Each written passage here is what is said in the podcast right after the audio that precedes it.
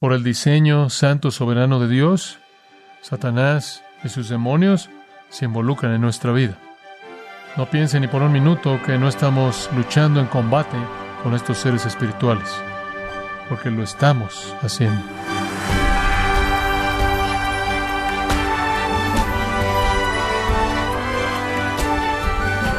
Le damos la bienvenida a esta edición de su programa Gracias a vosotros con el pastor John MacArthur.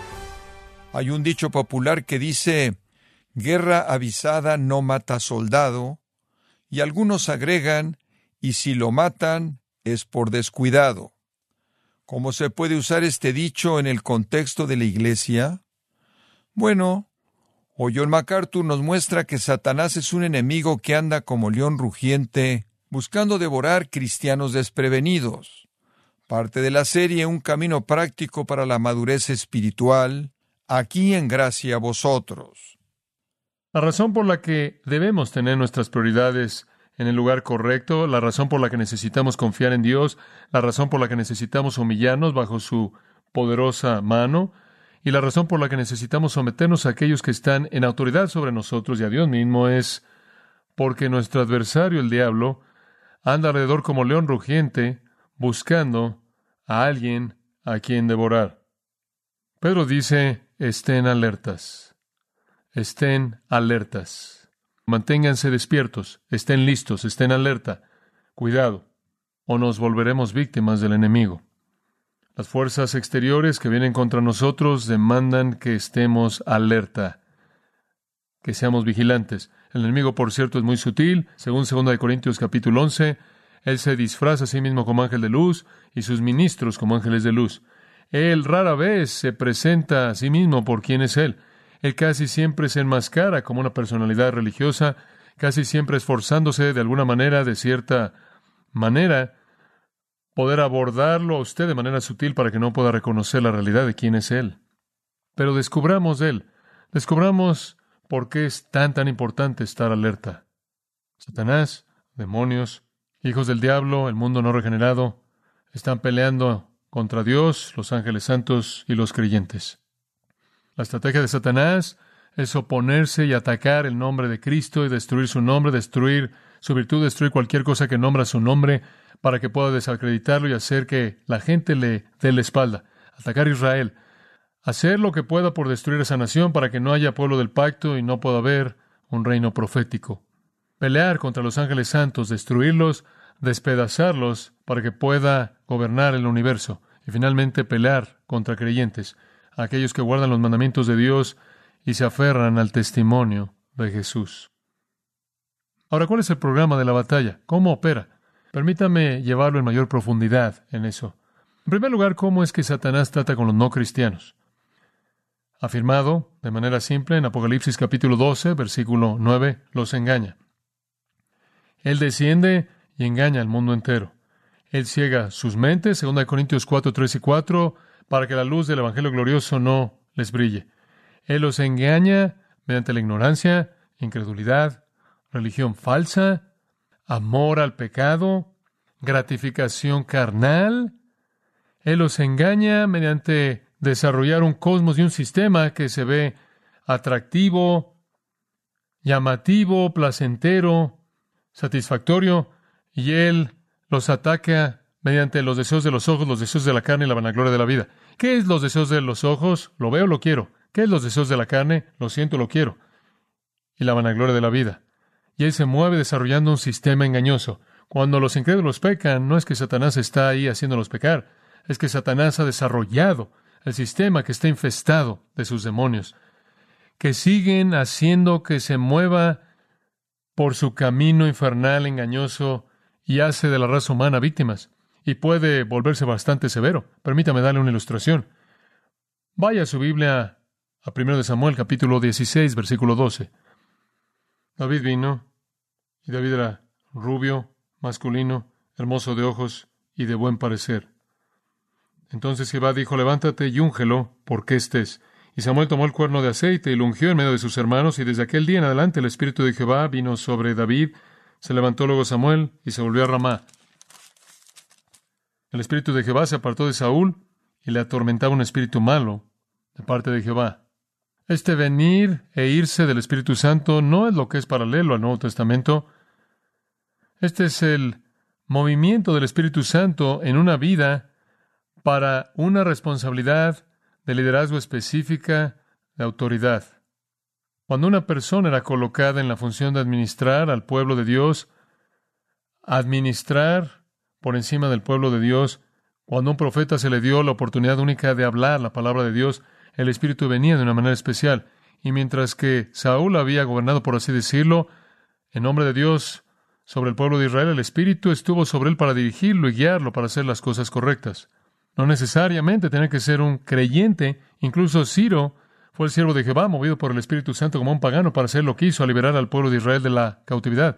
Pero una vez que el Espíritu de Jehová dejó a Saúl, un espíritu malo, escucha esto, de Jehová lo atormentaba. Dice usted, ¿acaso el Señor está enviando espíritus malos?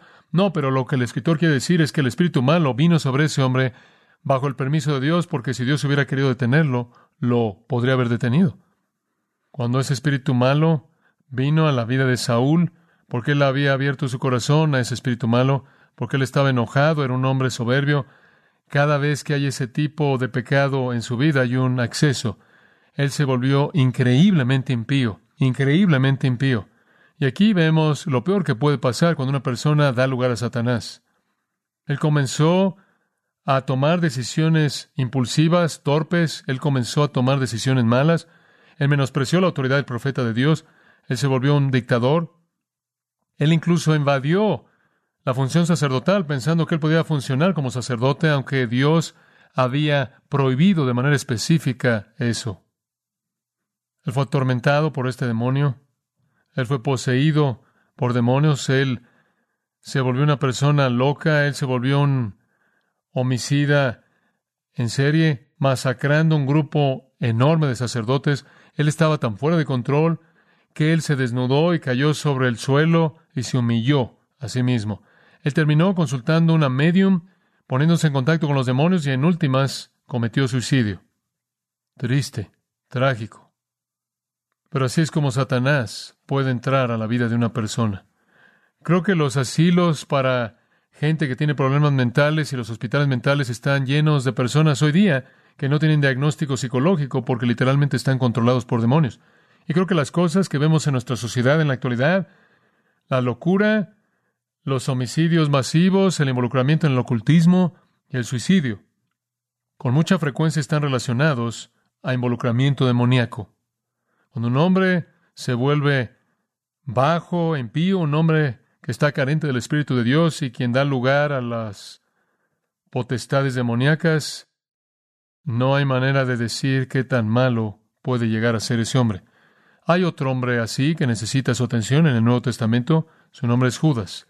Vea Juan 13. Juan 13, versículo 27. Una de las afirmaciones más aterradoras en todo el Nuevo Testamento. Juan 13, 27. Y después del bocado que Jesús le entregó a Judas en la última cena, Satanás entró en él. Queridos amigos, ese es el acontecimiento más trágico que jamás se ha llevado a cabo en la vida horrenda de ese hombre. Satanás entró en él. De regreso a Lucas 22.3, y Satanás entró a Judas, quien era llamado Iscariote, y se fue y acordó con los principales sacerdotes y oficiales cómo podía entregarlo a ellos, y les dio gusto y estuvieron de acuerdo en darles dinero. Satanás entró en Judas, ¿por qué? Para oponerse a Cristo, para matar a Cristo. Todavía está tratando de hacer lo mismo. Eso es lo peor ¿Y qué hizo Judas? Se volvió tan bajo que vendió al hermoso Hijo de Dios por algo de dinero, un puñado de dinero, y después salió y trató de manera no exitosa incluso de ahorcarse. Él ni siquiera sabía cómo hacer eso muy bien. Se rompió la cuerda y terminó ahí con todas sus entrañas por todas las rocas en las que él aterrizó. Cometió suicidio homicidio masivo, involucramiento en el ocultismo, suicidio, locura. Ese es el tipo de cosas que son producidas por Satanás y sus demonios. Y hace eso en las vidas de aquellos que son sus propios hijos, cuando piensa que él puede oponerse a Cristo de esa manera, oponerse a Israel, oponerse a los ángeles santos en maneras en las que nunca entenderemos, u oponerse a los propósitos de Dios para los creyentes. Ahora, pero ¿cómo es que él ataca a los cristianos? ¿Cómo es que él ataca a aquellos que creen? ¿Cómo anda alrededor como león rugiente buscando a quien devorar entre nosotros? Bueno, el sistema viene a nosotros mediante las mismas tres puertas. Primera Juan 2, 15 al 17, los deseos de la carne, los deseos de los ojos y la vanagloria de la vida. Esas son las únicas tres maneras en las que nos apela. Si quiere una simplificación real de la batalla espiritual, se reduce a tres cosas. Desear lo que usted ve, desearlo debido a lo que usted siente y soberbia.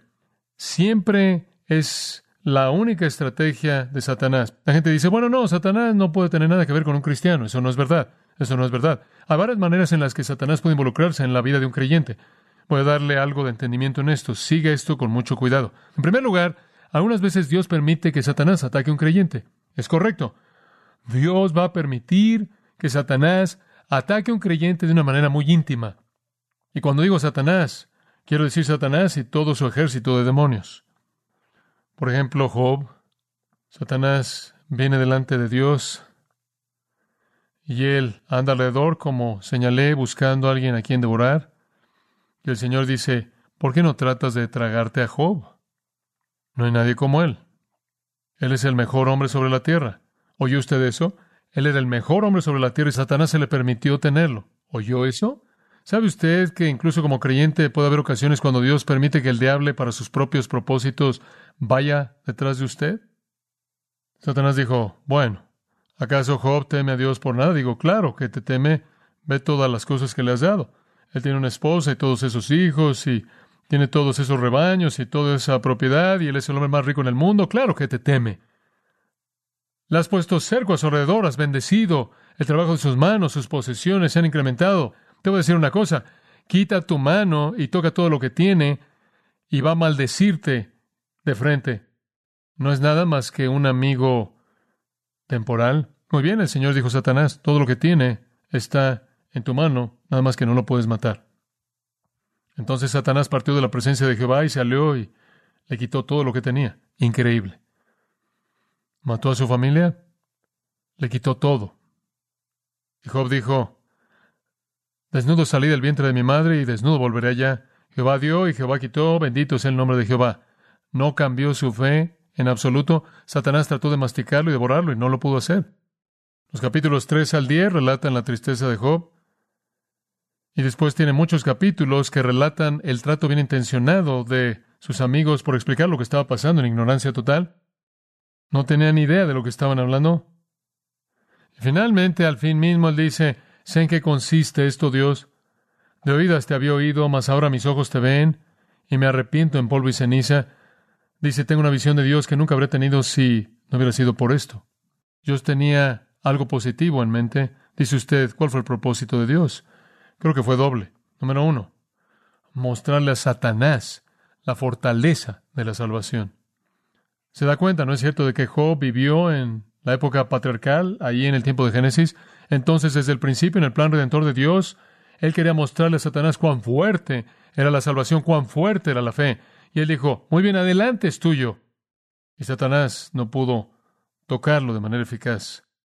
Que fue una lección para Satanás. Como puede ver, algunas veces Dios está haciendo cosas con Satanás que nos involucran. Pero creo que hubo un asunto secundario aquí. Creo que Él estaba fortaleciendo a Job, ¿no cree? Y cuando todo fue dicho y hecho, Job era un hombre más fuerte de lo que él habría sido. Entonces, algunas veces Dios le permite a Satanás que vaya tras un creyente por algún propósito divino para enseñarle un punto a Satanás a nivel que ni siquiera entendemos. Y algunas veces Dios le permite a Satanás ir tras un creyente simplemente para hacerlo pasar por el tipo de pruebas que lo hace aún más fuerte. ¿Qué acerca de Pablo? En 2 Corintios capítulo 12, el apóstol Pablo dice esto, versículo 7, Oigan, he recibido muchas grandes revelaciones. He tenido tantas revelaciones, sabe. Usted, él vio al Cristo resucitado tres veces. Tres veces él tuvo visiones del Cristo viviente.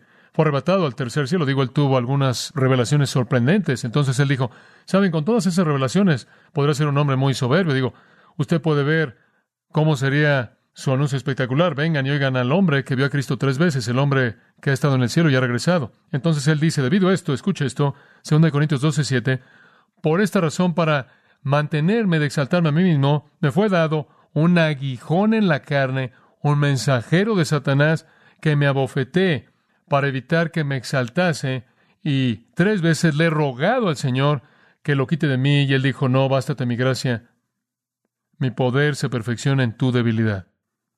Dios dice, lo necesitas. Satanás va a aplicártelo, pero te va a mantener humilde. Entonces, algunas veces Dios deja que Satanás nos haga cosas para humillarnos. ¿Qué hay acerca de Pedro? Vaya Lucas 22. En Lucas 22, esta es una situación sorprendente. Jesús ve a Pedro, Lucas 22, 31. Él dice, Simón, Simón, Aquí Satanás os ha demandado para zarandearos como trigo. ¿No es eso sorprendente? ¿Sabe usted? Satanás no puede hacer nada a menos de que tenga que permiso. Él tiene que acudir a Dios y decir, Dios, quiero a Pedro. Así como Job. Dios conocía la fortaleza de la fe de Pedro. Él le dijo, adelante.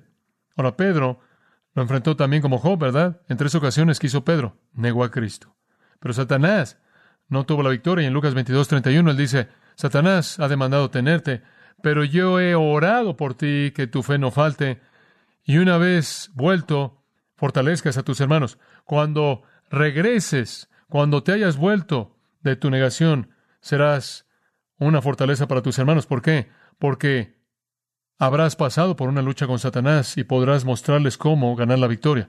Entonces Dios permitió que Satanás fuera tras Pedro, colocó a Pedro en una situación de concesiones terrible, despedazó el compromiso espiritual de Pedro al punto en el que, de manera vocal, negó a Jesucristo en tres ocasiones.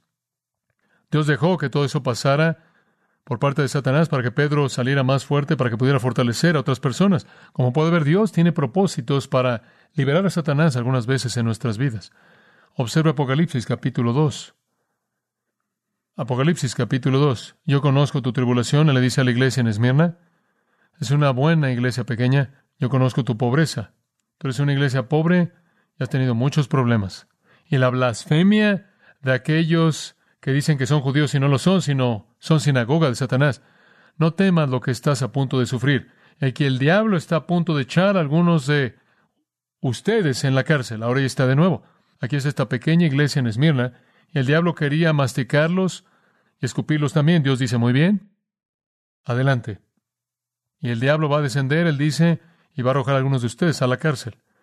Va a ser un tiempo corto de tribulación, diez días. Simplemente sean fieles hasta la muerte, les daré la corona de vida. Dice usted, ¿por qué Dios le permitió a Satanás que descendiera y arrojar a esos creyentes en Esmirna a la cárcel? Quizás para probarlos, quizás para probar su fortaleza espiritual, quizás para mostrarle a Satanás una vez más la fortaleza de la fe, la misma lección que presentó con Job, la misma lección que presentó con Pablo, la misma lección que presentó con Pedro. ¿Qué hay acerca de Apocalipsis capítulo 6? En Apocalipsis capítulo 6, versículo 10, usted tiene a los santos que fueron matados como mártires durante la tribulación. Están clamando, Señor, versículo 10, ¿hasta cuándo, santo y verdadero, te tardarás en juzgar y vengar nuestra sangre en aquellos que moran sobre la tierra? Aquí están los santos de la tribulación y ¿qué están diciendo, Señor? Están diciendo, el diablo está ahí afuera a través del anticristo, matándonos a todos nosotros. ¿Hasta cuándo vas a dejar que esto siga? Literalmente fueron matados por la mano del anticristo, matados por la mano del anticristo, fueron víctimas de Satanás mediante el anticristo, y eso está por venir en el futuro. Y dicen, ¿hasta cuándo vas a dejar que siga? Bien podría ser que Dios incluso va a dejar que Satanás mate a creyentes para cumplir propósitos divinos. Ahora, eso es positivo. ¿Qué acerca de lo negativo? ¿Acaso Dios en algún punto deja que Satanás vaya tras de usted por razones negativas? Seguro, seguro. Vea Hechos 5. Aquí hay una situación negativa. Esto no fue para presentar una lección acerca de la fortaleza de la fe. Ananías y Zafira dijeron que iban a vender alguna propiedad, darle todo el dinero a Dios, vendieron la propiedad y no le dieron el dinero a Dios y entonces mintieron. Pedro dijo, versículo 3, Hechos 5, Ananías, ¿por qué Satanás ha llenado tu corazón para mentir al Espíritu Santo?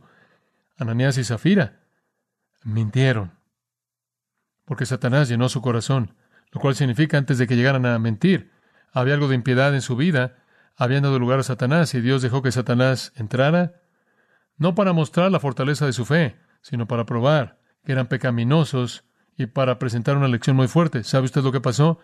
Después de eso murieron enfrente de la iglesia, cayeron muertos. Dios los mató ahí, dejó que Satanás entrara a su vida y después los ejecutó debido a su pecado.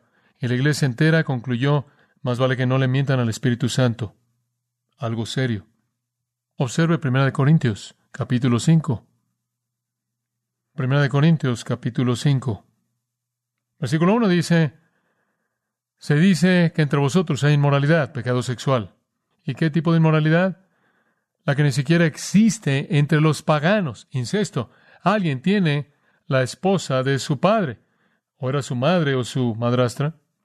Aquí estaba un hijo teniendo algún tipo de relación sexual con la esposa de su padre, su madre o madrastra. No solo eso, son arrogantes, no han llorado, ni siquiera están tratando esto. Versículo 5, Pablo dice, he decidido entregar a ese hombre, a Satanás, para la destrucción de su carne, la destrucción de su carne, para que su espíritu sea salvo. Algunas veces escuche, Dios coloca a Satanás detrás de alguien que se llama a sí mismo cristiano para juzgarlo, para destruirlo. Entonces, bien podría haber sido que esta persona que estaba haciendo esto fue entregada a Satanás sin la protección de Dios y su carne fue destruida de alguna manera terrible con las enfermedades que vienen en aquellos que son sexualmente promiscuos. Observa Apocalipsis capítulo 2 y vamos a terminar esto y concluirlo la próxima vez. Apocalipsis capítulo 2, versículo 19, él escribe a la iglesia en Teatira, este es nuestro Señor escribiéndole a la ciudad de Teatira en Asia Menor, él dice, Conozco tus obras, versículo 19, amor, fe, servicio, perseverancia y demás. Digo, tienes muchas cosas a tu favor, pero él dice, tengo algo contra ti, toleras a esa mujer Jezebel, esta mujer le permites que entre a tu iglesia y sea una profetisa. Ella enseña y guía a mis siervos, los desvía para que cometan actos de inmoralidad y comer cosas sacrificadas a los ídolos. Ella los tiene metidos en pecado sexual e idolatría. Le ha dado tiempo para arrepentirse y ella no quiere arrepentirse.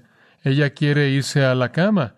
La voy a meter a la cama. Muy bien, versículo 22. La voy a meter en la cama, voy a colocar a aquellos que cometen adulterio en la cama con ella, si no se arrepienten, y voy a matar a sus hijos con pestilencia, y todas las iglesias sabrán que yo soy el que escudriño la mente y el corazón, y le daré a cada uno de vosotros conforme a vuestras obras. Pero os digo al resto que están en Teatira, que no se aferran a esta enseñanza, escucha esto, que no han conocido las cosas profundas de Satanás. ¿Cuáles son las cosas profundas de Satanás? Las cosas siendo enseñadas por esta mujer, inmoralidad, pecado sexual, idolatría. Entonces él dijo, les voy a dar lo que merecen. Están metidos en las cosas profundas de Satanás y les va a costar su vida. Y después estuvieron los líderes en Éfeso. Finalmente, 1 Timoteo capítulo 1, versículo 20. 1 Timoteo capítulo 1, versículo 20, él dice, entre estos falsos maestros, aquellos que están en un naufragio de la fe, están Himeneo y Alejandro, a quienes entregué a Satanás para que aprendan a no blasfemar. Pablo dice, tomé a Himeneo y Alejandro, dos que eran pastores en la iglesia en Éfeso, porque estaban haciendo naufragio de la fe, los entregué a Satanás para que aprendieran a no blasfemar. Los entregué a Satanás simplemente significa que Dios quita sus manos de protección y deja que Satanás haga lo que quiera. Y le voy a decir en este momento, cuando Dios hace eso, Satanás va a tomar un individuo que dice ser un predicador de Cristo y va a hacer una burla de él. Lo hemos visto en nuestra sociedad. Creo que lo hemos visto en la actualidad. Creo que hemos visto predicadores entregados a Satanás. Entonces, Dios tiene algunos propósitos en mente. Algunas veces Él nos entrega a Satanás por buenas razones, para enseñarle a Satanás la fortaleza de la fe, para hacernos más fuertes, para hacernos conocerlo mejor. Algunas veces a personas que nombran su nombre los entrega Satanás para destruirlos, para castigarlos, para disciplinarlos. Entonces, por el diseño santo soberano de Dios, Satanás y sus demonios se involucran en nuestra vida. Algunas veces para probar que somos verdaderos, algunas veces para castigarnos, no piensen ni por un minuto que no estamos luchando en combate con estos seres espirituales, porque lo estamos haciendo. Ahora, ¿cómo se acercan a nosotros y cómo los enfrentamos? Eso es para la próxima vez. Se acabó el tiempo. Pero puedo tan solo repetir una cosa que Pedro dijo. Esté alerta y parte de estar alerto es saber qué buscar, ¿verdad? Y le voy a decir la próxima vez cómo es que básicamente él ataca a cuatro entidades. Él lo ataca a usted como individuo, él ataca a su matrimonio y su familia, él ataca a los líderes de su iglesia y él ataca a la unidad del cuerpo. Esos son sus cuatro ataques primordiales. También vamos a descubrir cómo enfrentarlo. Padre, te agradecemos por un recordatorio de estas cosas básicas que necesitamos conocer acerca de nuestro enemigo.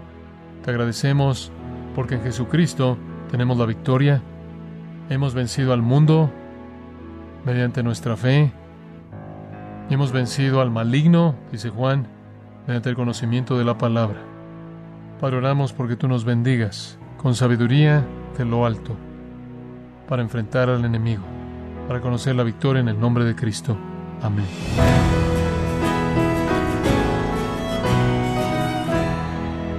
John MacArthur nos recordó aspectos básicos acerca de nuestro enemigo el diablo, nos alentó a ver que somos victoriosos porque los cristianos hemos vencido al mundo y al maligno, nos encontramos en la serie Un camino práctico para la madurez espiritual, aquí en gracia a vosotros.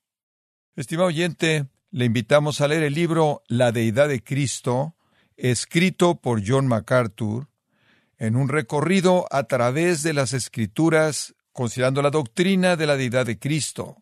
Conozca a fondo a la segunda persona de la Trinidad a leer el libro sin duda edificante. Lo puede obtener en gracia.org o en su librería cristiana más cercana. También le comento que puede descargar todos los sermones de esta serie Un camino práctico para la madurez espiritual así como todos aquellos que he escuchado en días, semanas o meses anteriores, animándole a leer artículos relevantes en nuestro blog en gracia.org. Si tiene alguna pregunta o desea conocer más de nuestro ministerio, como son todos los libros del pastor John MacArthur en español, o los sermones en CD que también usted puede adquirir, Escríbanos y por favor mencione la estación de radio por medio de la cual usted nos escucha en gracia a vosotros. Es importante conocer no solo el país y ciudad de donde usted nos escucha, sino también la radio. Para quienes contactan nuestro ministerio por primera vez, pueden solicitar una copia del mensaje de promoción sin costo alguno, un mensaje por oyente únicamente. Si usted vive en los Estados Unidos o Puerto Rico, escríbanos a Gracia Vosotros, P.O. Box 4000, Panorama City, California 91412. O puede escribirnos a través del siguiente correo electrónico radio arroba en nombre del pastor John MacArthur, de nuestro productor David Torres y del personal, le damos las gracias invitándole para que nos acompañe en la próxima edición y así juntos continuar desatando la verdad de Dios un versículo a la vez en gracia a vosotros.